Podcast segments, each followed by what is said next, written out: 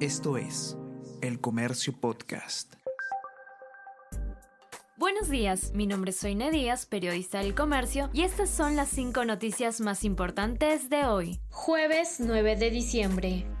Partidos que dieron apoyo a Castillo se lanzan acusaciones. Acuña señala que Somos Perú, Partido Morado y Podemos Perú se han aliado al gobierno. Estos replican que el líder de Alianza para el Progreso acrecienta la inestabilidad. Para analistas, posibilidad de otra moción de vacancia pasa a futura agenda y el presidente haría mal en creer que ha salido fortalecido a largo plazo.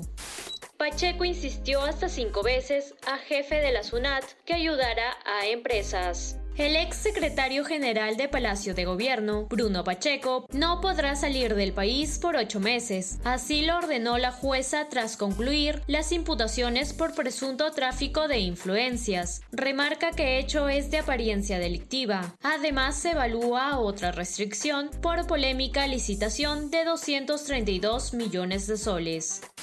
Fallece a los 71 años la ex primera dama Susana Iguchi. Susana Iguchi, ex esposa de Alberto Fujimori y madre de los ex congresistas Keiko Fujimori y Kenji Fujimori, falleció ayer a los 71 años de edad por problemas de salud. La ex primera dama denunció torturas durante el gobierno de Fujimori y fue congresista entre el 2000 y el 2006 fraude informático. Advierten de nueva forma para robar cuentas de banco ligadas a celulares. Bandas anulan líneas móviles de víctimas y solicitan chips mediante reposición. En este fraude estarían involucrados trabajadores de varias entidades mueren cinco miembros de la Fuerza Aérea por la caída de un helicóptero.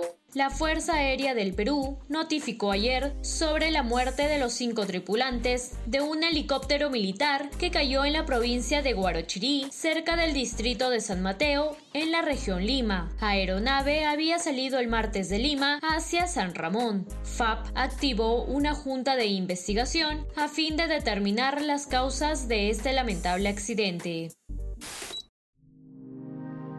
El Comercio Podcast.